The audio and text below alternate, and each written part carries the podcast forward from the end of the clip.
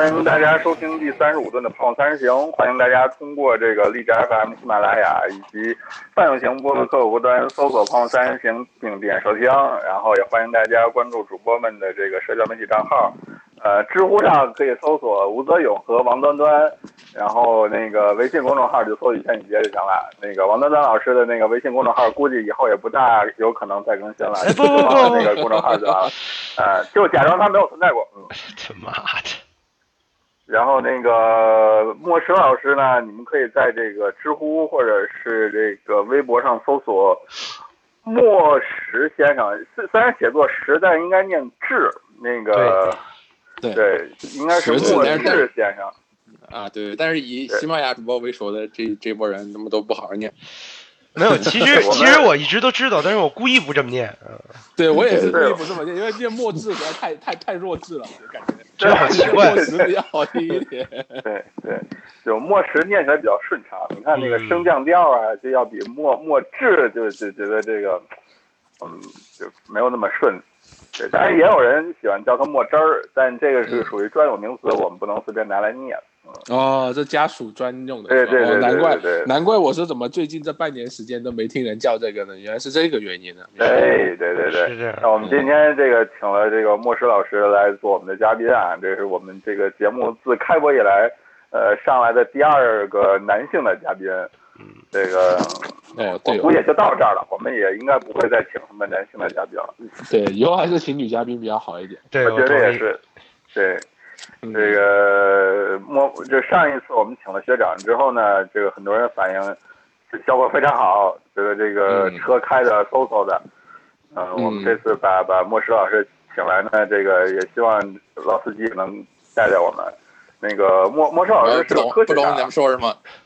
你看看，你看，就说莫莫石老师这个装傻充愣的莫这个本领啊，这个特别的厉害。哎呀，堪称堪称一绝。嗯，对对对对，我就装傻装起来，哎呀，这个天衣无缝，天衣无缝。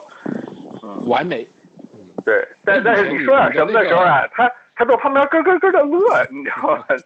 这个这个就厉害了。很快是吗？对对对对对，我我们身边有这么几个朋友，就是你为什么都好像什么都不懂的样子，但是你说话的时候，哎，他在旁边乐。然后，所有梗呢都秒懂，对，我知我知道你想讲想说四爷，嗯嗯，不知道四爷会不会听到这一期？我觉得四爷这个时候应该还在刻苦钻研他那个驾驾驾校的事儿，应该没什么时间来听我们这个节目。那个，我们为什么请莫莫石老师来呢？莫石老师是一名这个科学家，那个就不是化学家吗？怎么变科学家了？就是科学家，化学家不就是科学家吗？科学家，原来是一个就是小的时候，这个家长老师问你那个长大想干什么呀？我想当科学家。哎，这个人就是一个科学家。哦，那那那莫石女朋友她也达到了这个目的是吧？想干什么？然后想干科学家。来咱们节目啊！哎，不知道你们在说什么？嗯，不知道你在说什么。这个莫莫石老师，莫石老师，莫石老师，这这一期节目就一句台词儿，我不知道你们在说什么。对，录完了就不认识你们了。您您您老师这个车开的有点急啊，我们一点一点来，我们循序渐进啊，这个不能一开始就就就不要一开始飙那么远。嗯，对对对对。我们先介绍一下这期这期聊什么吧。这期聊什么来着？我还没看大纲呢。这期呢，这个写作。家庭发酵，独坐为什么吃了这么多？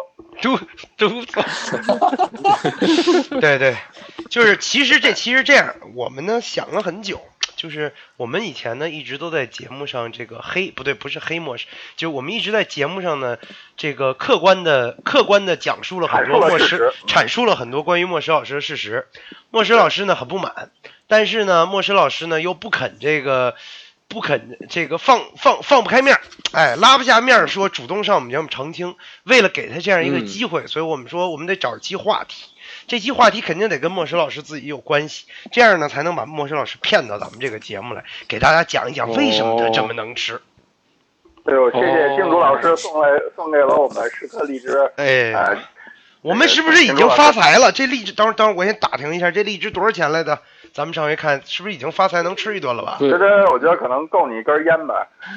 哦，好吧。端端老师，哎，你们等一下，你们等一下，这个这个荔枝是给嘉宾的吗？不是给嘉宾的，跟嘉宾没有什么关系。对，跟嘉宾没关系，你不用做。对对对对对，这没没有关系，嗯。这个这个靠荔枝来给你买吃的，那真的是不够的，嗯。哇，那要要知道。大家可能不了解这个事情啊，就是莫莫石老师他家属呢曾经哭诉过说呢，因为莫石老师他家属是一个很资深的摄影师，拍照特别好看。然后呢，曾经呢家属哭诉过说呢，把家里面的镜头都卖光，估计也养不活莫石老师。所以不止镜头，包括相机都卖了也不够。哦，对，相机都卖了也不够，没错。就是我们我们有一个群，大概这个群大概在半年之前呢改了一个名字，就是这个名字借用了这个。冰与火的梗叫做“末世 is coming”，嗯，这大概的意思就是说，末世来了之后呢，北京呃餐饮界的严冬就要来临了，就是大家呢就奔走相告说，这个我们的食材就可能不够了。对对对，基本上去到哪个餐厅，然后餐厅老板一听说末世要来，然后都都都都是惊了个呆的，差不多。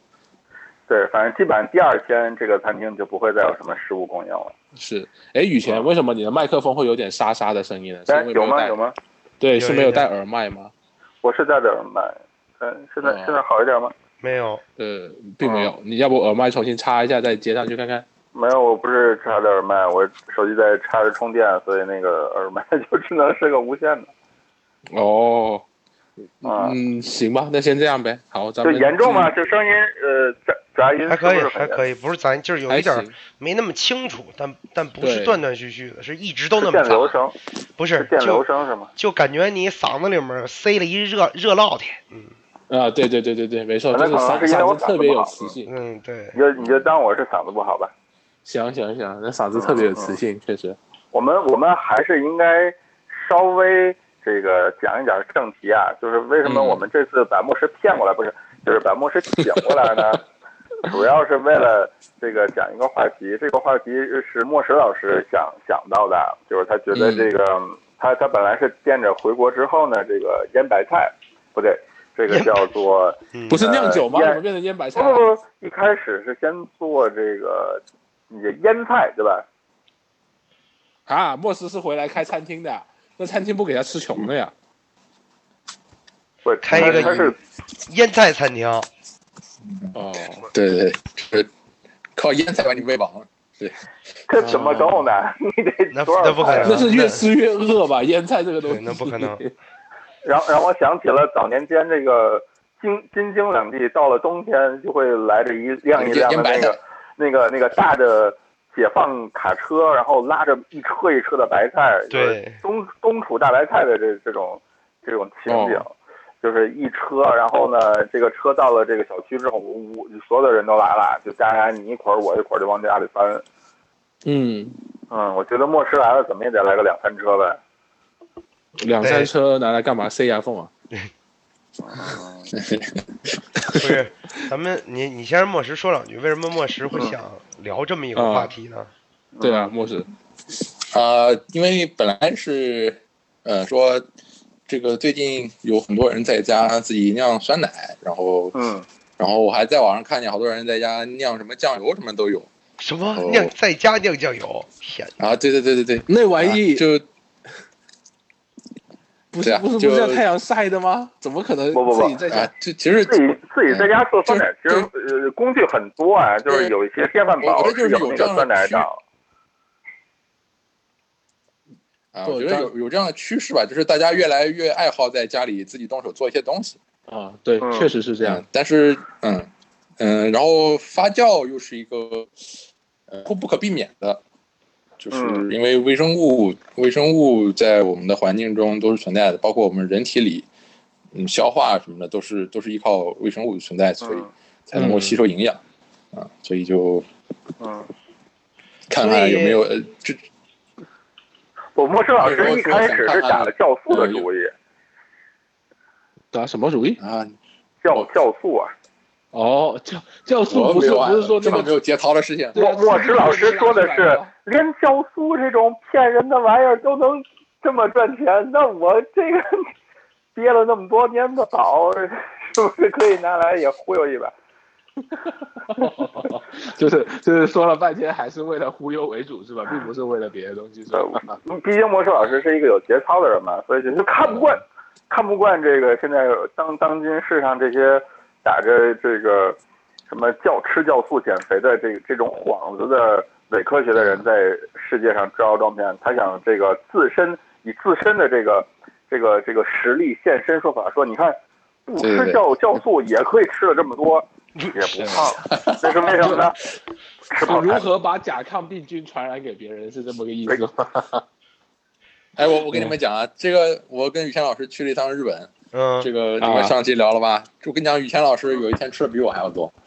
啊？啊，真的吗？真的，就是去秋叶原那天，去秋叶原那天，他比我多吃了一。我只比你多吃了一碗面，一份面。没有，你你去那个女仆咖啡，你点了一个蛋包饭吧。主要是看到了女仆吧？比你多吃了那一份到女仆了吧？我我点的不是蛋包饭，我点的是面。你你我跟你，嗯，怎么？我点的是面。你点的不是蛋包饭，不反正你在，反正我跟你说，去了秋叶原，雨谦老师可激动了，啊，就两眼放光，跟黄跟黄鼠狼一样，跟 黄鼠狼见了鸡，就在你听到什么狗修机上走啊走啊，嗯。嗯，然后以前肯以前肯定是等会儿等会儿，我再看看。不是我在那个女仆咖啡店就点了一杯水，那以前老师非没有啊，你点了一杯特别少女的饮料，好吧？你点的是一杯好像是蜜蜜桃什么的一个一个果汁儿。哎呀，然后然后那个，因为因为我们去的第一家就。这这件事情我要还原一下，因为我们去的第一家的那个女仆咖啡店呢，那家店是 CNN 曾经报道过的一家店，号称是这个 CNN 认为是呃秋叶原呃 Number One 的一家女仆咖啡店。这家店的这家店的那个呃特色呢，就是呃就是女仆们都很冷。就是你，你进门的时候，女仆们并不会喊“狗修进三门 ”，哦，然后那个也不会施各种的魔法，以不爱家里客客人为为他的宣传卖点。然后呢，这家店的特色就是料理比较好吃，就是做的东西好吃。哦，然后呢，这个就显然没有达到朝圣的目的，对吧？你看，你去这个日本秋叶原了，你找了一家女仆咖啡，然后你没有吃到一个。被施了魔法的食物，你是不满足的。于是我们又 换了一家店，哦，那家店就格外的热情，就是一个标准的女仆咖啡，就是进门的时候姑娘都非常热情的是啊，狗球就上来那个，对呀，然后这个我们就当时已经吃的挺饱的了，就不能再点什么这个蛋就有魔法的蛋包饭，于是我们就点了点了咖啡，然后呢，咖啡他们说是可以施魔法的，并且这个女仆会在咖啡上画画。然后呢，他家的特色是说，你施魔法的时候是要女仆跟客人一起施，所以这个莫石老师呢就含羞带放的，就半推半就的跟女仆们一起施了魔法，然后并且热情的让让姑娘在他的那个咖啡上画了小狮子。哎，画小狮子干嘛？然后然后莫石的脸上洋溢着童真，像童真，童真。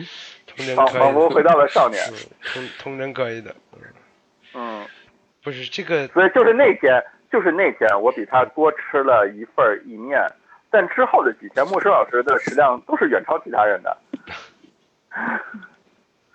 在在北海道的时候，我们吃完了一大盆汤咖喱之后，牧师老师提议说，我们下午再去吃碗拉面吧。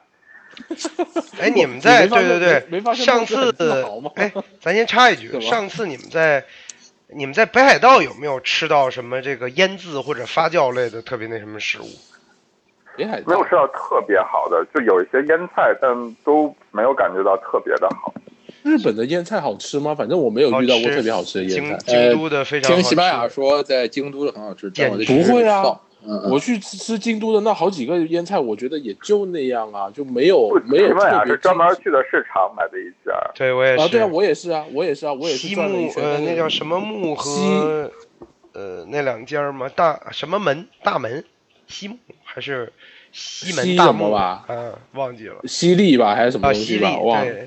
对啊，对啊，我去过那一家，然后，然后它是一个还蛮多店的嘛，然后我把它每一款泡菜都都试吃，呃，腌菜都试吃了，然后基本上他能买的我也都买了，然后全全部一包包拆开了，但是整体感觉也还好，也还好。我觉得啊，我觉得啊，那就真的不用再勉强了，就可能你真的就不是很感冒这种。这种味道的东西，这这这个是这样的，就是说我本身也很很常吃韩国的泡菜。那其实相比而言的话，我会觉得韩国的泡菜的风味会更加呃层次感会更加明显一点，或者说它的一个味道的变化会更明显。就是你日本的这个腌菜呢，基本上它的味道是始终如一的，就是在它赏味期限内那十几天味道都是差不多，然后你超过赏味期限的，这个东西就不能吃了。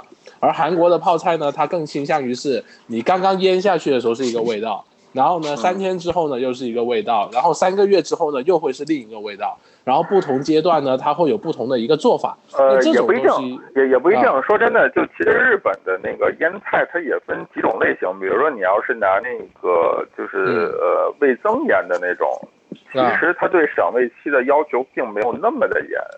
嗯，呃，只是说有一些是醋渍的，或者是就是那种讲究要酸一些的那个渍菜，如果你过了赏味期之后，其实是能吃，但就会变得特别酸，就会变得特别酸。对，其实就跟韩国泡菜一样。理理论上，渍菜这个工艺的目的就是为了延长它的那个保质期。对，所以除非你就是人工又再次污染它的话，否则一般。它都会能保存很长时间，都是可以吃的。哦，也对，也对，也对，对吧？嗯，来，莫石老师给我们讲讲这个发发酵的故事吧。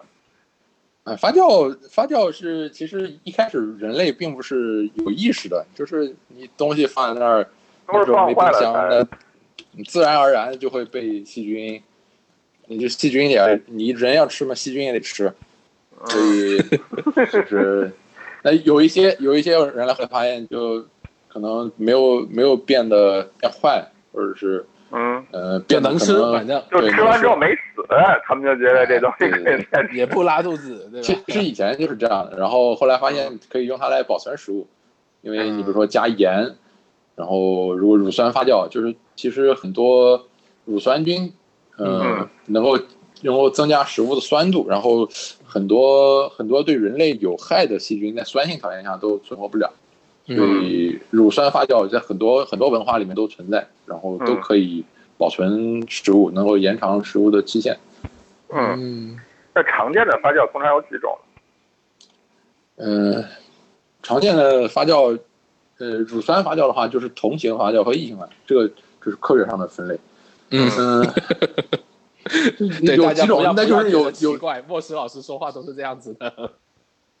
呃，有几种好像不太好分，因为就是有不同的菌，然后嗯。嗯，可能有醋酸菌，大的分类有醋酸菌、乳酸菌，或者是其他一些呃米曲霉，比如说酱油米曲米曲霉啊，酵母啊，那发酵啤酒酵母、面包酵母，嗯，各种各样的东西，就能够能够发发展出，就是基本上人类因为因为。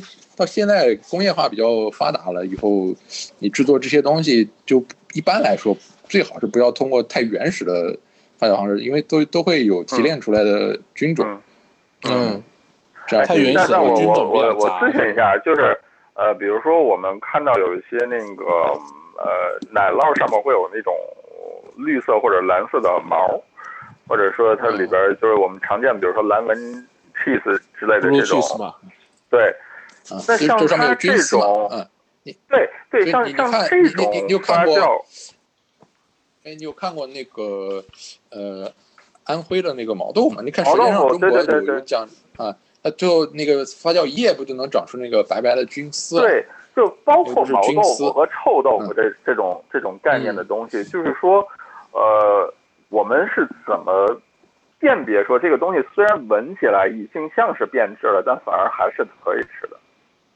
啊，这个其实没办法辨别，因为，嗯，一般来说，从从，你要是最最好的方法是送去检测了，但是因为，嗯，如果是一个每天正在制作的作坊，然后它那个条件是一样的，那其实它就可以凭借很多比如从菌丝的颜色啊，嗯或者这些都可以判断出来它的那比如说家庭，有我就是说，我就是说家庭，比如说我放了一个什么东西，我我忽然放出了毛，那我那我是不是可以理解这东西就就肯定是不能吃的？没有一种 happy accident 的可能性，说这个东西也许我发明了新新式的什么，比如说炒米饭之类的，对。对，最最好不要尝试，因为你如果不是每天做，其实你你不是特别清楚那里面有什么，嗯，嗯，它可能有害，也可能没害，但你为什么要让自己担担承担这个风险？对，那那我的问题其实引申一步就是说，当我们购买这种，比如说臭豆腐、毛豆腐，或者是这个蓝纹 cheese，或者是就之类这种东西，那我怎么辨别这个东西是不是坏了呢？就是因为我看上去的这个东西已经像是个坏了的东西，那我怎么辨别说这东西是会不会就更坏了？呃，其实一般来说是没有办法辨别，就吃是吧？啊就看吃因为因为有害有有害菌，其实其实是没有办法，基本上是没有办法，严格来说是没有办法通过外观看的，只能说，嗯因为在这个店里，如果他一直在这儿做，然后每天做一样的，然后，嗯、因为因为大家都买来吃，每天吃的一样的东西就没问题，那就是可能风险就会比较低。所以所以这么听起来，就大概人类跟发酵是一个互相互相淘汰这么一个一个历史。进程，就是就是吃死的人类就不会延续下去，然后那些 没有吃死的就就会被被继续 被淘汰掉嗯，不是对吃死就淘汰了，对，吃死的吃死的人就被淘汰了，然后那种食物也就会被淘汰了，然后那个没吃死的人就存活下来，然后食物也就被保留下来了。那这么一看，莫石老师一定是站在食物链顶端的男人，那肯定，那肯定，站在生物进化链顶端的人。对，就跟贝爷是是一样的，但他比贝爷吃的多，嗯。什么鬼？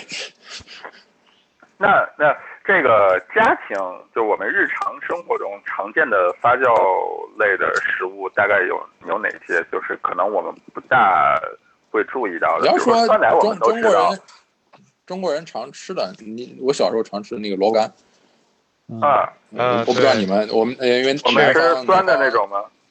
嗯，南方如果你你吃吃粥的话，就会配嗯萝卜干。有有有有有有有客家萝卜呃干特别喜欢然后。我小时候大一点以后，能买到那个包装的榨菜，嗯，这这种就属于对，就是自菜类的东西，基本上都是发酵出来的，对吗？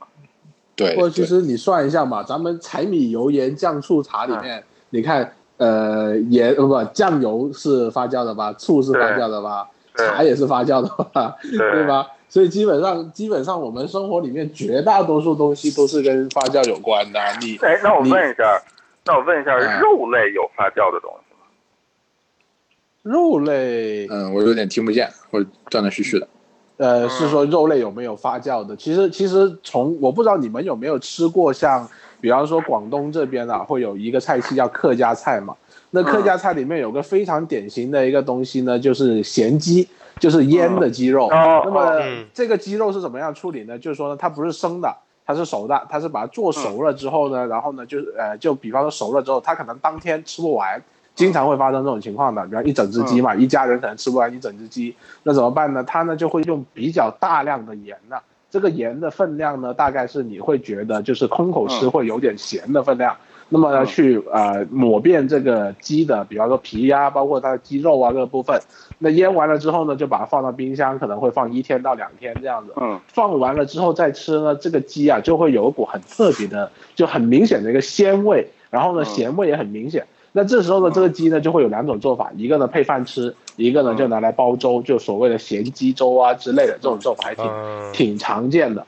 对，那包括其实听说客家还有做这种，呃，咸猪肉的，就是说猪肉把它煮熟了之后，也是用盐去把它这样腌起来，腌上个比方说半个月啊到一个月的时间都会有。那当然有些腌的短的，可能只腌个三五天的也是有。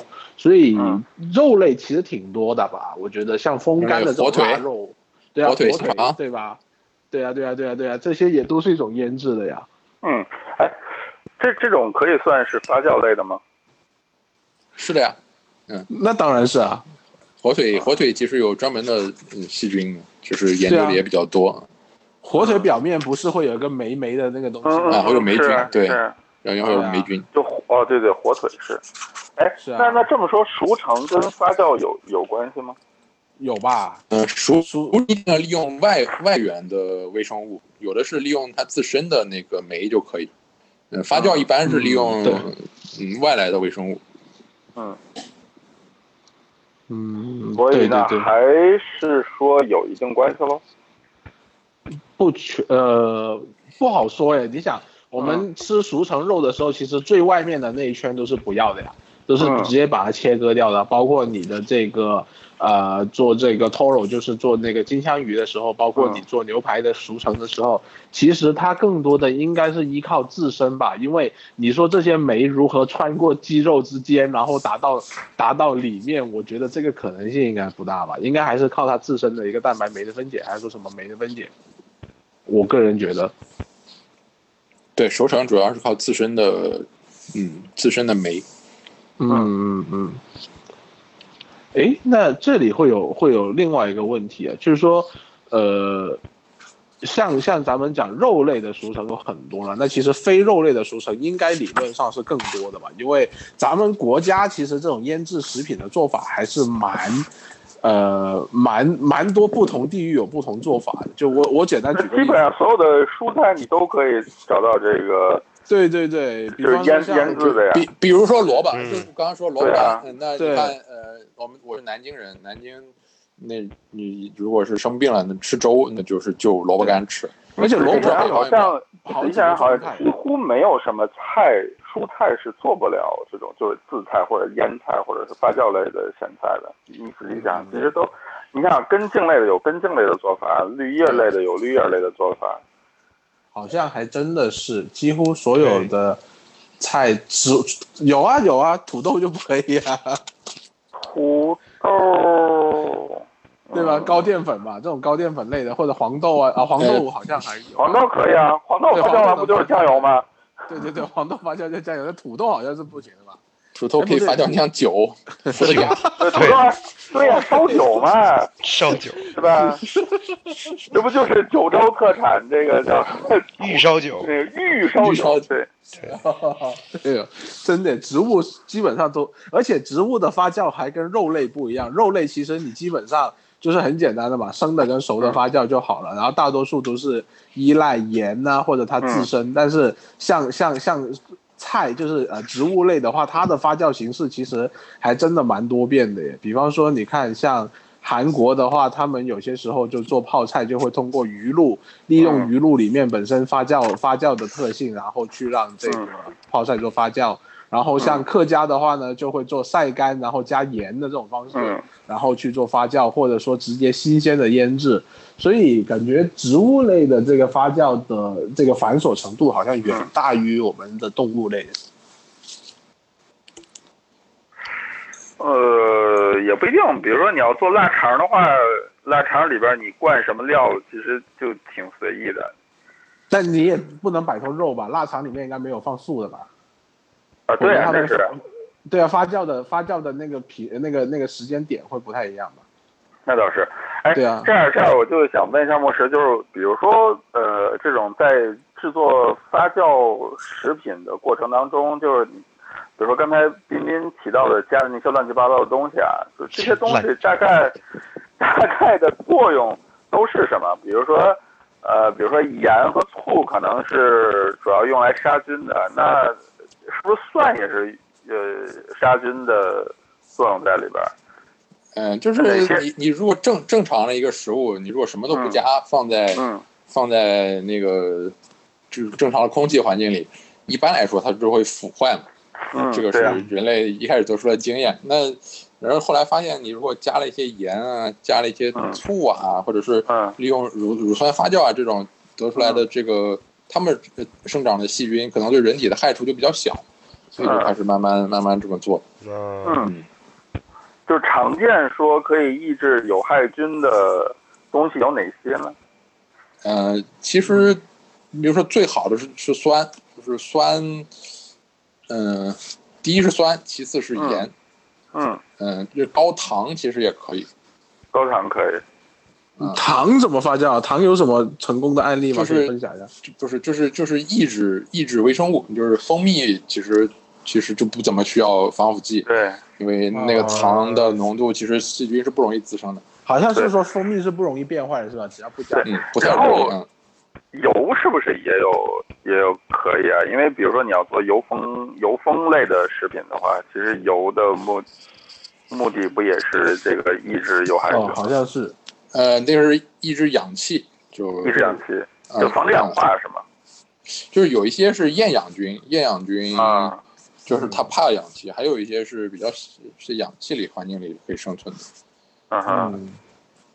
哦，对，厌氧菌像就是因为因为因为乳乳酸就是厌氧，就是你 啊，对，如果弄那个四川泡菜不就要那样吗？啊会会要把它放在那个，你需要把那个菜压一下，因为那个浮在水面上的菜可能会容易腐烂。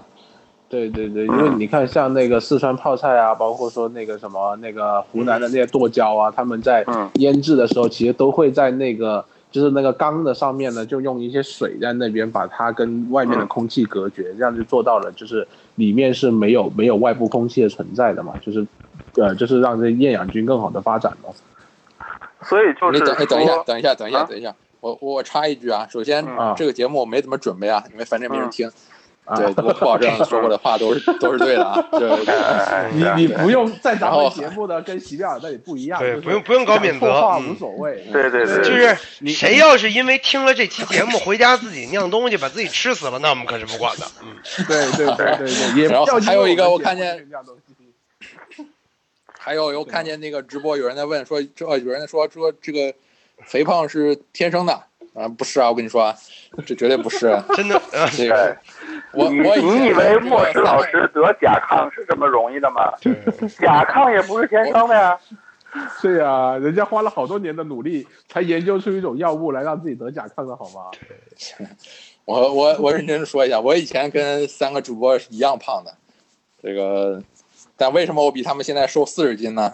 因为甲亢了吧。你他一直比我们瘦四十斤吗？因为注射了注射了甲亢疫苗，嗯，不是甲亢疫注苗，射注射甲亢的病菌，不是就注射了甲亢的病菌，对对对啊 病魔终于战胜了我，是吧？对，病魔终于战胜了。你看看你现在都被病魔给腐蚀成什么样了？这怎么能说病魔战胜了？你应该说你把灵魂卖给了病魔。对，跟瘦如柴面黄肌瘦，一脸病样对，呀、我靠，现在都能够看到锁骨了，吓多么的不健！康！对呀、就是的，哎，这你这样不行，我跟你这种人就，要第一个时间死掉了呀。对绝对是你这。样不行。啊，我我我认真的说呀，啊，你继续说，你都没讲完呢。哎，莫莫石 因为莫石因为是从这个新加坡跟我们联系啊，对对，对，所以这个所以他可能网网络可能有一点儿有时候有时差，嗯，有时差。对对对嗯，就就你们听到的声音，应该会在两个小时之后放放出来，大家不用担心。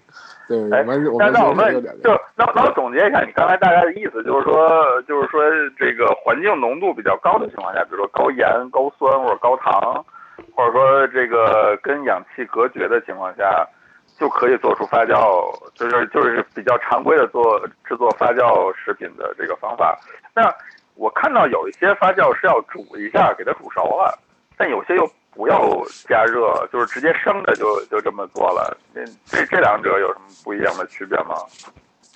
呃，有一些，比如说你做泡菜，为什么做泡菜跟酸奶不一样？你做酸奶需要加酸奶菌，做泡菜其实很少有人加乳酸菌，是因为蔬菜的表面会自然附着一层乳酸菌，哎嗯，比如说长细胞名串珠菌，或者是呃，就是空气里就有，然后嗯。一般蔬菜表面都会有一些，比如说，比如说为什么酿葡萄酒不需要？因为葡萄表面有有自己有酵母，也有一些乳酸菌，不是因为主要是那个酵母了采葡萄的人脚脚上有那个。真这某种真菌是吧？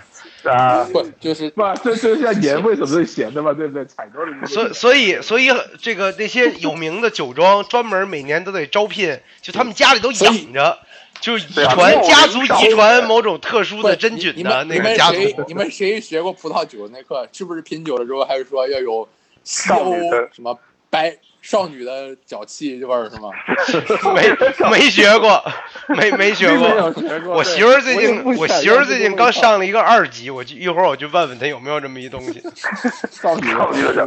我觉得如果你媳妇儿听到了有少女的脚气味儿，她会第一时间跟你说的。我我估计也是，嗯，哎，那你接着说，接着说，呃就是你加热与说不加热用？那个加乳酸菌可不可以发酵酸菜？呃，是嗯这样的，因为乳酸菌是你说乳酸菌，其实乳酸菌有好几百种或者是好几千种，特别特别复杂。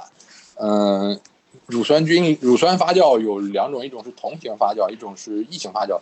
什么是同型发酵？同型发酵就是百分之九十的这个发酵产物都是乳酸，就是产生酸的，就会风味会越来越酸。嗯那还有一种是，还有一种发酵异型发酵，异型发酵就是百分之五十的产物是乳酸，还有一些会产生，比如说酒精啊，一些嗯一些风味物质，二氧化碳啊。嗯嗯嗯呃，酸菜呢，呃泡菜看有的地方就喜欢，呃酿的酸一些，嗯有些地方就会喜欢，嗯，就让它风味更丰富一些，嗯。不同。理论上，理论上发酵这件事情是不可控的，尤其是自己在家做，对吧？这个我觉得你这个问题你问如果不的特别的喂，在在家因为如果你不不添加一种啊，你你如果不添加一个优势菌种，那你就是其实是比较随机的。嗯，优势菌种的意思是，就是我买比如说你发酵酸奶，，你发酵酸奶，你买一个乳酸菌，因为你一开始它的量就比其他菌大特别多，所以它就特别容易存活。嗯，哦，所以那个是可控的，对吧？就是我如果不是自己故意添加菌种的话，就其实是不可控的。嗯，对，就是控制的会，你控制的程度会低一些。所以就经常会有人说我自己在家腌泡菜，但是腌完了以后特别臭，或者是这个味道不对。呃，那有可能是哪儿哪哪些地方出错了，才会造成这种，就比如说，呃，腌的味道特别奇怪，或者什么腌好呢？呃，你看你腌哪一种泡菜？你也是嗯四川，如果你是就腌一天那个泡菜，那基本上是不太可能会坏的。嗯，你如果是要腌的时间长一些，那首先你要防止氧气，然后嗯还要防止，一般的话把那个口封好。它发酵的过程中会消耗氧气，你口封好的话，那里边氧气会越来越少。嗯嗯，所以就会，嗯，但是它露出水面的那个部，你还要把它那个菜给压下去，又是露出水面的部分也有可能会会腐坏，嗯会臭。嗯嗯，因为因为可因为是那个职业关系啊，就是我在设计实验室的时候，一旦碰到这种有呃跟微生物相关的，或者是这个跟发酵相关的房间呢，这个对洁净等级的要求一般都会特别的高。呃，同时那个操作环境可能比它的那个环，就是操作环境可能要比这个房间环境的洁净度又又更高。然后同时对那个房间的正负压还有一定的要求，就是反正各哦各个各个要求的主要目的就是说，尽量让你在一个无杂就无菌的状态下来来进行操作，但这种环境通常家里是不具备的。那那我我对，所以我一直特别疑惑，就是说，那那自己在家里做的这种所谓发酵的食品或者是呃饮品啊，就是安全性是不是就比这种正规厂里边生产的要要低很多呢？嗯，首我先觉这个得抱着一个吃不死人的态度吧。就是这个怎么说呢？你你你你，我们吃生鱼，那也是冒着一定的风险，就是它风险尽管不大，那也是嗯你就是这是作为一个权衡，就是美味和和风险的一个权衡是啊。刚才有一个人问，他说他不他不煮，然后加菌种低温发酵，嗯应该是问题不太大的。嗯，我想了想，就说，呃，什么样最安全？那就是时间越短越安全。几个原则，因为时间嗯时间越短，发酵时间越短越安全。因为嗯菌然后成长的慢，呃没没成长好是吧？然后不就是比如说你加了酸性很多条件，你加了很多你自己选定的菌种，然后呢，你的杂菌量又少，所以在短时间内呢，这个生长最多的肯定是你家的那种杂菌还没形成规模，嗯，这这个肯定就是要要安全一些。嗯，然后你添加菌种呢，比不添加菌种的安全。嗯、酸性条件，呃，比盐的条件安全，然后盐的条件要比什么都不加的安全。等一下，酸性条件嗯指的是用醋这一类的吗？还是说用什么？你可以一开始就加一些醋，或者是柠檬、柠檬酸，嗯，也可以就是就是乳酸发酵，因为乳酸其实那个产出的也很快，乳酸菌所以产的所以听起来最安全的就是醋盐白菜了啊，这个我最安全是做酸奶吧？啊。酸奶其实也挺安全的，你要是买正规的酸奶菌，其实也挺安全的。啊，嗯，因为因为很快，这酸奶酸奶很快嘛。这一一宿的功夫差不多就行了。那个我我接触时间最长的是酿酒。我妈有有几年前啊，我妈热衷于这个自酿葡萄酒，啊这怎么样呢就怎么样呢？就是就是买葡萄，然后洗过之后呢，泡上烧刀子，对对对，放一瓶儿里就对放一瓶，然后拧死了，然后闷一年，然后转年这个说，我这我妈跟我说，好，今年这葡萄好，我给你腌上了，明年你再，明年就可以喝上自家酿的葡萄酒了。对，但是我这来年喝的时候，那个味道啊，就是烧刀子还是烧刀子，然后呢，烧刀子葡萄汁，然后里边多少有点葡萄味儿，但是那个酸度可能要比葡萄的香更重。这个自酿酒，我前两天看那个微博上不是还有人发这个自酿酒，说那个呈现了很奇怪的颜色，然后然后还说这个自酿酒很容易就酿出乙醇或者是甲醇之类的。乙醇是本来就该有的吧？啊，乙乙醇是正常的酒精。对呀、嗯，嗯，对我我妈也是，我妈有一天在小区门口说看见卖葡萄便宜，这个一下买了十来斤，然后我就酿然后说吧，嗯，酿葡萄酒，嗯，然后他就发在我们家群里，然后我姐夫是一个生物微生物学家，然后就，给予了一些你们一指导家人都看这一家的是，呃，不是你你姐夫吃的也跟你这么多吗？啊不那不啊啊，就你姐夫是个正常人是吧？这是是 啊，这话说的，莫师哪里不正常了？不就吃我们三倍分量吗？莫师，你们家是不是？我我我我我大胆的做一些揣测啊，你们家你看啊，一个化学家，一个微生物学家，你们家是不是有目的的培养你们？就为了研究出什么这个神秘的配方儿，然后在你身上终于实验成功了。这怎么甲亢病毒。对，就是你这个，你看微生物化学，这好像跟你这个甲亢病毒非常通啊，这个事儿事情，这不是无端的阴谋论，这个还得要再来个药学家。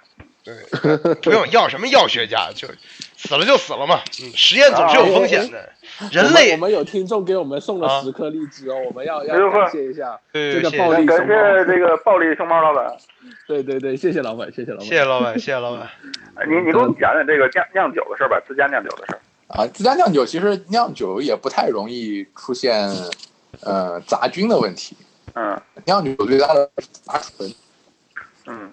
嗯，特别是葡萄自己酿葡萄酒特别容易，因为乙醇乙醇的毒性是比较低的，嗯。嗯，但是甲醇、丙醇、丁醇这些嗯呃毒性大概比乙醇要高个好几十倍，嗯。所以你嗯。哪怕那个，为什么葡萄酒容易上头，就这个嗯。这个原因，就是啊，就是酒精中毒了是吗？在第二反应会稍微小一些，因为可以把杂醇的含量你在这样杂更没法控制。嗯，那哦，然后还有自己在家酿酒，还有一个可能就是最后把酒酿成醋了。对这个听说过，对对对，这听说过，被氧被氧化了，因为你想葡萄酒还是得要很也也保存条件的嘛，不是对它那个瓶塞儿，你还要让它浸浸着一定的水分。哎，那那如果酿成醋之后，是不是那个甲醇什么这些东西就反而就没了呢？也不是，呃，其实那甲醇不氧化，氧化成甲酸，甲酸的毒性更可我没听说过喝醋上头的呀。醋跟上头没关系吧？嗯，它毒性跟上头没有醋，因为你不能那么喝，你你你一次喝喝一瓶酒可以，你喝一瓶醋试试看。不是你来一盅也也不怎么样啊，就是你你来一盅白酒，我觉得有上头的可能性，但你来一盅醋，这没听说喝完了以后就不，你上肚子吧，你肚子可能就痛痛痛没了嘛，对不对？你要这么考虑。因为我我还是挺爱吃醋的，就每次吃饺子我也倒半碗醋。啊，对对对，你确实很能吃醋，这个真的是。对，然后一般那个饺子吃完，有的时候还那个碗底儿还剩点醋呢，我就直接就喝了。但但这听上去以后这个喝醋也是个高风险的事情了。不是我，我特别能那什么，那你这个，你这不就全是醋味儿了吗？啊，你你忘了我们上次去吃东方宫了吗？他那他那一碗里面放的都快快有两碗醋的分量了呀。嗯，嗯，对啊，喝的要死了，简直是。这个对了啊，就是要享受这种面搭配醋的这个香气。嗯，哪儿还有面的味儿啊？面的味儿呢？有有有，面发酵以后也是酸的呀。哦哦哦，哎，不同层次的酸味儿是吧？原糖化原石，你这么理解？啊，对对对对对，嗯，明白明白，有道理有道理。嗯听起来特别扯。嗯，呃 不不是挺好的。嗯。对，所以这个有什么东西是这个比较适合容？哎，对，啤酒呢，在家能在家酿吗？对啤酒，对能，对哦，好像有些精酿都是自己在家酿的。这美国一开始对啊，精美酿不都国是自己在家车库里？车库嘛，对啊，对啊，感觉在家酿啤酒好像很简单，这个事情。感觉也是一个会喝死人的东西。还有在什么盆里，欧洲嗯在澡盆里或者那个浴缸里酿酿酒，你就刚跟那个跟老姑娘采葡萄是一个道理，是吧？嚯啊！雨泉老师，这个能不能咱们不老把吃跟这么脏的事儿联系在一起？你觉得呢？啊，古早的葡萄酒酿造方法不就是得找一一帮人，这个脱了袜子在上面咣咣猛是，那也不是，那人也是洗脚的呀，好吗？哎，听说有一些庄是专门讲究不能洗的，你确定吗？咱们不能张反，正咱们不能怎么恶心怎么来，行吗反？正我说的是听说嘛，就听说这种事儿就可真可假了呗。唉，简直了，受不了。来讲讲讲讲自酿啤酒的事儿吧，这个莫师老师。啊，没酿过，你你也可以就有啤酒酿啤酒也有自己的那个啤酒酵母啊，就是可以买到的。因为因为你你如果是使用这种啤酒酵母，应该危险也比较低。对，因为之前看了一个那个日剧，讲清酒的叫叫酒鬼还是叫什么鬼酒？鬼之酒看过吗，我看过。对嗯，对对对，就看完那个之后，我我就萌生了这个在家自己酿清酒的想法，然后在淘宝上搜了一下，发现真的有卖那个清酒的那个酒酒区是？吗？嗯，对对对，有卖的。我我在我在乐天上看过，因为我我啊姑姑喜欢自己在家酿米酒，我曾经想过送她一点儿，但是好像也不太好买。乐天乐天好像买这个东西不太好买。嗯，那淘宝上是有的，然后看上去那个不便宜，但但是这个这个东西，就是如果真的有一个说我现在要准备在家自己酿酿酒了，那有哪些事情是需要格外注意一下的？比如说这个，首先环境控制，我估计已经很很难了，就我没办法说在家还做一个那个。层流罩或者是这个超净台之类的东西，那那我怎么在有限的环境下，这个尽量做好发酵，就是尤其像酿酒这种长时间的发酵，还能让它酿酒你就好好好好查一下这个，查一下整个流程。我妈像像像我妈这种这个看见小区门口葡萄卖的便宜，买回来嗯 放一个罐子里放一年就准备酿这样酿酒的是绝对不行的。啊你得你得你得把整个流程弄弄清楚，然后最好是要买那个就是葡萄酒的这个菌种，啊就是别别别靠它自己的表面的那些白白的那个，因为表面的白白那些也是酵母嘛，你就最好不要依靠那个来嗯来酿酒。哦，所以表面白白的不是什么农药是吧？哎，那那那个设备呢？就是我必须要买这种专业的设备吗？还是说自己自己家里这些什么喷喷玩玩的也可以？好像酿酿酒最怕的就是，因为它会产生二氧化碳，就最怕的把、把你的那个玻璃炸了是吧弄炸了。其他其他也还好，你只要注意放气就行。所以理论上就拿高压锅来酿酒就可以了。高压锅，听起来好像还真的可以，密封比较好，对啊，对吧？然后你一开始的这个，然后还可以排气，对，其实是可以的，其实是可以的，因为你想现在就是你有一些你如果不是比较老的酒庄，你现在新的酒庄都是用不锈钢桶嘛，嗯，新的对啊，酒庄嗯它如果对。它如果不用木桶的话，有时候会放那个熏过熏过的橡木条在那个嗯在那个不锈钢里面，嗯，对，这种做法也是比较便宜的酒才这么做嘛，稍微贵点的酒也不至对于。新的新的酒庄一般会，对啊，因为他们也买不起这种因为因为贵的，橡木桶橡木桶其实挺贵的，橡木桶比较贵，成本高嘛。嗯。但但为什么我一直觉得说这个不锈钢罐的可能就至少更安全一些吧？就是你你出错的可能性会更低。不锈钢安全不安全跟好不好喝没有关系吧？完全是因为看起来更干净吧？对啊，就是因为你出错的可能性会更低。比如说你要做一个嗯呃两三年或者甚至五年、十年、二十年的这种，无论是葡萄酒也好，whisky 也好，就是你肯定你希望你的这个良品率越高越好嘛。你不希望说你做了，比如说你做了一百桶，然后其中嗯，五十桶都是废的。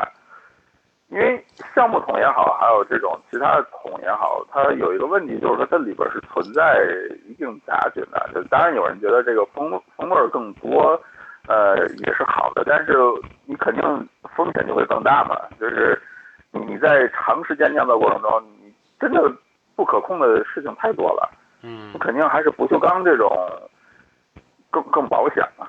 不啊，但你保险的话，因为你没有额外的风味的存在，所以它也卖不上价钱嘛。哎，你你想可以这个最后开桶的时候，这个过一下橡木桶嘛。不不，这个东西我觉得，我觉得不能够这么看了。你看，你看，比方说橡木桶很多风味，它也不是说很很单纯的，它还是有比较深层次的风味。那你你在橡木桶里面酿的话，虽然说会废掉五十桶，但是还剩下五十桶嘛，对不对？那五十桶就可以嗯卖，价钱就卖翻个三四倍啦，对吧？但是如果啊你你你拿钢桶来卖的话，它只能卖单，比方说一瓶只能卖二十二二十欧，然后你用橡木桶的话好好，像是这样，就是就是啊葡萄酒我不太清楚，但是你比如说威士忌，威士忌也是用桶酿嘛。对啊对啊，那威士忌其实单一麦芽单一单一的那个桶源的会比较贵一些，但其实它能卖出价的也很少，剩下的就是混嘛，因为对，它会它调调酒，它有调酒师专门调的嘛嘛，，嗯，对啊对啊它要把这所有剩下的品质不那么高的桶要混。对啊，而且不是说威士忌酿酒一定要用新桶吗？就是说用那种没有用过的橡木桶。然后以前刚刚那个问题，我记得以前在一个葡萄酒的书上面有看到，就是说，呃，好像说用新的这个橡木桶还是用旧的，我忘了啊。反正就是说用其中的一种桶呢，它的菌种呢是不太好搞定的。所以呢，法国人呢就干了什么事情呢？就把那个，比方说那个新的橡木桶啊，就全部扔到美国去，让他们或者说那个国家人就让他们先先酿一遍那个 whisky。酿完了之后呢，那个二二手的桶呢，就重新运回来法国，然后给他们去酿葡萄酒，然后就是这样子操作，去确保这个就是成本上是既可控，然后它菌种好像也会变得更加可控的这个这个操作。但具体是他们是要要用呃新桶还是要用二手的桶，这个我不是太记得了。但是确实是有这么一，就是他们是通过这种手法去解决以前你刚刚说的那种，就是说啊，诶，万一它的这个菌种不稳定啊，或怎么怎么样，会会会要怎么处理这种问题？这么鸡贼呢？对啊，对啊，就是说他因为葡萄酒是不能用这种桶的，但是呢，whisky 是可以的，然后他就全部让人家先先酿 whisky 去了，就不不酿葡萄酒了。嗯，哎，那那那那个这个，我我觉得发酵的过程的事儿已经聊这么多了，我想聊一聊这个玄学的事情。就是现在很多人都说这个常吃发酵的东西，这个对身体好，这个培养有益菌群，然后这个吃了就瘦。这个，那我们就让这个怎么吃都不胖的莫师老师给大家讲讲吧，这件事情到底靠谱吗？就包括这个酵素我听不见，我刚刚刚刚有一段没听见。这就是说这个 我刚刚有一吃吃。发酵食品对身体好这件事情，呃，靠谱吗？哎，这个事情，你你人类其实一直都是这样。你想这个酸奶怎么火起来的？我啊们我们讲讲酸奶吧。这嗯个最近看了一些这个酸奶的书。啊，就首先，嗯你们小时候小时候有没有订过瓶装奶？订过，有啊，我我小时候订瓶装奶，就是你要么可以选瓶装牛奶，要么选瓶装酸奶，啊，嗯对吧？嗯然后这个每次每次我就是吃了几个月牛奶以后，就说要换换口味，嗯，嗯换个酸奶吧。然后酸奶一般我喝不了十天受不了了，因为太酸了。嗯，加糖小时候了，那个酸奶有没有感觉特别特别嗯酸？加糖了。嗯你们小时候喝酸奶不加糖吗？嗯，接触到嗯不加，特别健康。特别你这个酸奶不得加点什么果酱啊，加点糖啊，蜂蜜啊，巧克力啊，葡萄干啊，嗯，菠萝呀，你们你们不加这哎呀，种东西吗？我发现宇轩老师小时候很好呀，啊，这不是，啊，行吧，你接着说我。没有。啊，然后你然后你上中学学英语课，你要学学 yogurt，yogurt 嗯就是酸奶，那时候就是觉得 yogurt 就是酸奶嘛。嗯然后你后来你你有没有想过 yogurt 这词听着不像是个英语词？嗯，嗯，是是是拉丁语是吗？呃 yogurt 是一个从是一个从中欧传过来，土耳其那边。啊，要不那个为什么就说什么保加利亚乳杆菌什么这些？嗯其实啊其实 yoga 这个东西本身是、因为其实全世界你想嗯这怎么可能只用一种菌来酿嗯发酵的牛奶？你看嗯蒙古、嗯蒙古人得用用马呃用用马奶来做对吧？嗯然后西藏有牦牛牦牛奶来发酵。全世界每个地方都有用不同的奶，然后用不同的菌来发酵。嗯，然后为什么我们把酸奶翻译成把把 yogurt 翻译成酸奶，就是因为大概在上个世纪，嗯。就是有一个科学家就研究说说发现保加利亚人的平均寿命特别长，嗯。说为什么呢？就因为他们每年酸奶的摄取量，就是 yogurt 的摄取量特别嗯。特别多，嗯。嗯，然后就就就分离这个 yogurt 里面的菌，嗯然后就发现了这种，就发现了其实主要是两种菌，一种保加利亚乳杆菌，还有一种湿热链球菌。然后后来就就就特别火啊，嗯。火的 yogurt 传遍了世界，全世界都用这种两种菌来嗯。做发酵牛奶，然后嗯。就所以我们对我们知道的酸奶就变成了 yogurt。嗯。但其实其实这个原来是一个中欧的土耳其、保加利亚那一带的发酵，中国有自己的，其实蒙古啊、西藏都有不同的。嗯，嗯。然后那这个东西真呃说。那那你但但当时就觉得酸喝酸奶能长寿嘛，所以嗯。所以酸奶这个产业现在变得越来越大，就是嗯。但是他当时所有人其实每每个东西你一开始你都是宣传它有对身体好嘛，要不然它怎么发对能发展？对要不然你一个国外的东西人凭什么吃，对吧？你看日本的酵素那多好啊，这个对，是吧？有道理。哦，所以所以是就是一个意思是吧？就是等于日本的酵素，一个例子，嗯，呃其实其实其实对人体的好处没有想象中的那么大。酸奶的好处，酸奶好处什么？酸奶好处是糖比较少，因为不啊，现在是理论上卖的如果你不加糖了如果你不加糖的话，那个嗯乳酸菌是要消耗呃牛奶里的乳糖的。哦，嗯所以酸奶理论上如果不加糖的话，其实是蛋白质含量高。那完了，我每次吃都加糖，这是 对，所以你才长那么胖啊！对，所以你才，哎，你要不要把你高中的时候照片翻出来看看？哦，你知道我以前我在丹麦读书那个时候，就超市里卖那种就是。不知道是希腊牛牛奶那个那个呃酸奶还是哪种酸奶，就是那种特别浓稠的酸奶，呃，特别像这个这个质地特别像布丁，或者像这个那个 cream cheese 的那那种质地，没有 cream cheese 那么硬，但是嗯或者像那个马克马呃马斯卡彭的那种质地。然后那个时候我们怎么吃呢？就是拿那个拿拿烤烤一片面包，然后把那个酸奶就抹厚厚的一层，然后在上面撒白糖哎呀，啊，就可怕特别特别香。对，这就能解释为什么你那时候那么胖。对，现在也没有瘦啊。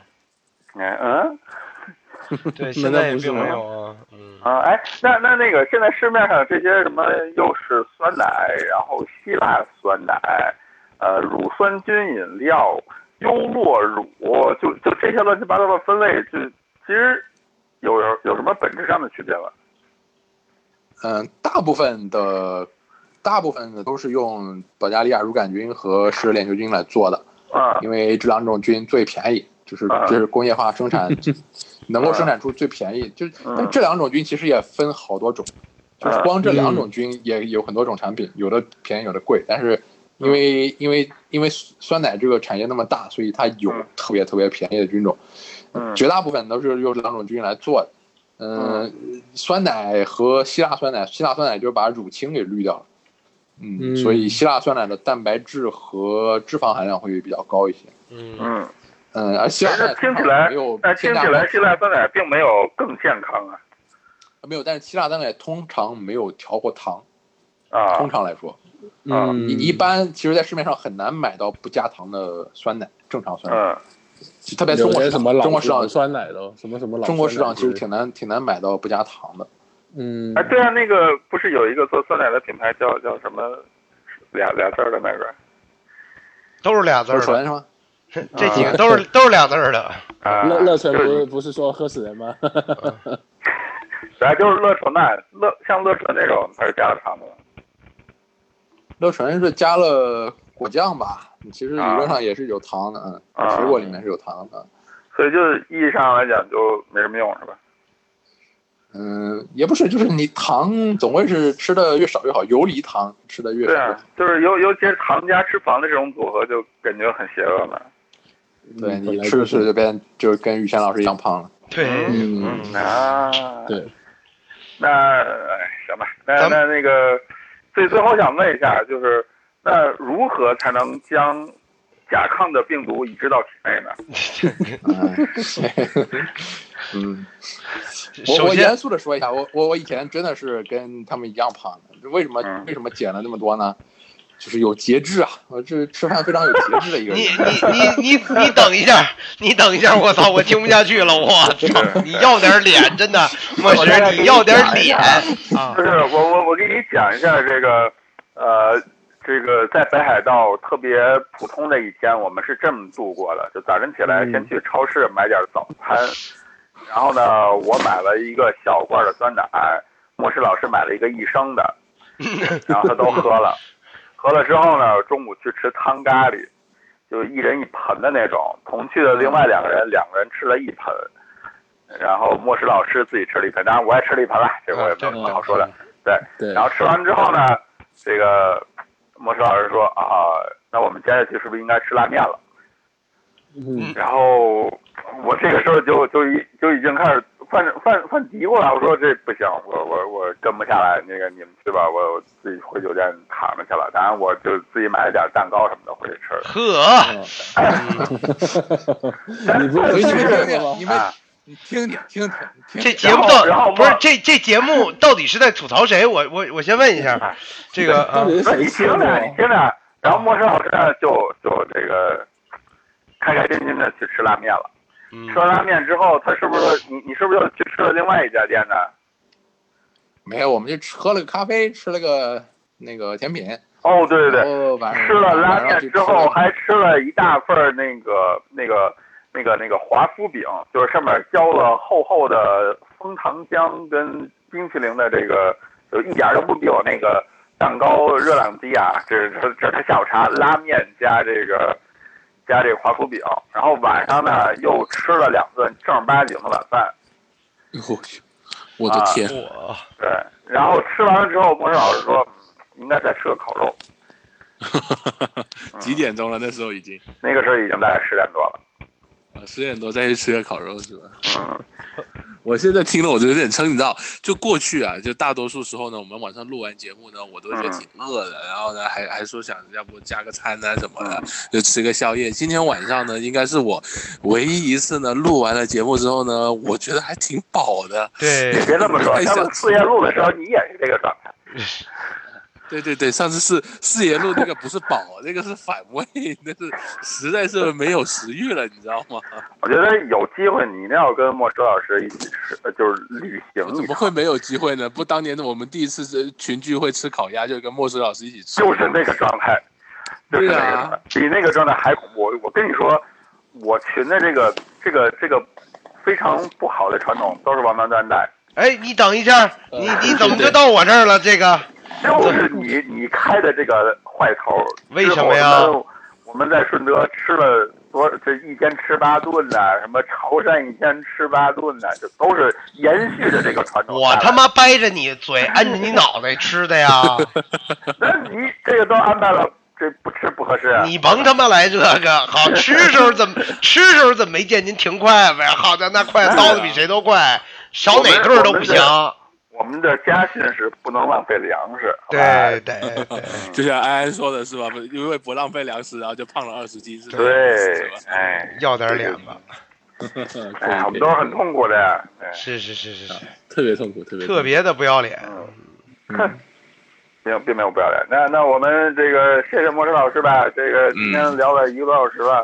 对啊，呃，那个这个，对，呃，莫石老师给我们带来了很多干货啊，就是呃，但最终他也没告诉我们这个甲亢病毒到底怎么移植到人体的。对，怎么样可以怎么吃都不胖，是吧？哎，太可惜了，太可惜了，只能等下下次吧。我下下次我们再再把莫石老师请过来。这个莫石老师很快就要移民回北京了，这个对，听说了听说了，个对，嗯来来到北京之后来祸害来祸害北京了。嗯，对嗯，把北京的餐厅吃完。我我就这么跟你说，莫石老师离开新加坡的那一天，大家赶紧去买新币，这个 估计就该涨了 对，啊。对，这个时候可以对冲一下人民币，对吧？估计北京市场可能会有一些这个什么动荡，比如说餐饮业的股票，你们大家可以关注一下。嗯没问题，没问题。嗯，好吧，那我们今天就先到这儿，各位晚安，拜拜。好拜拜拜拜。不投资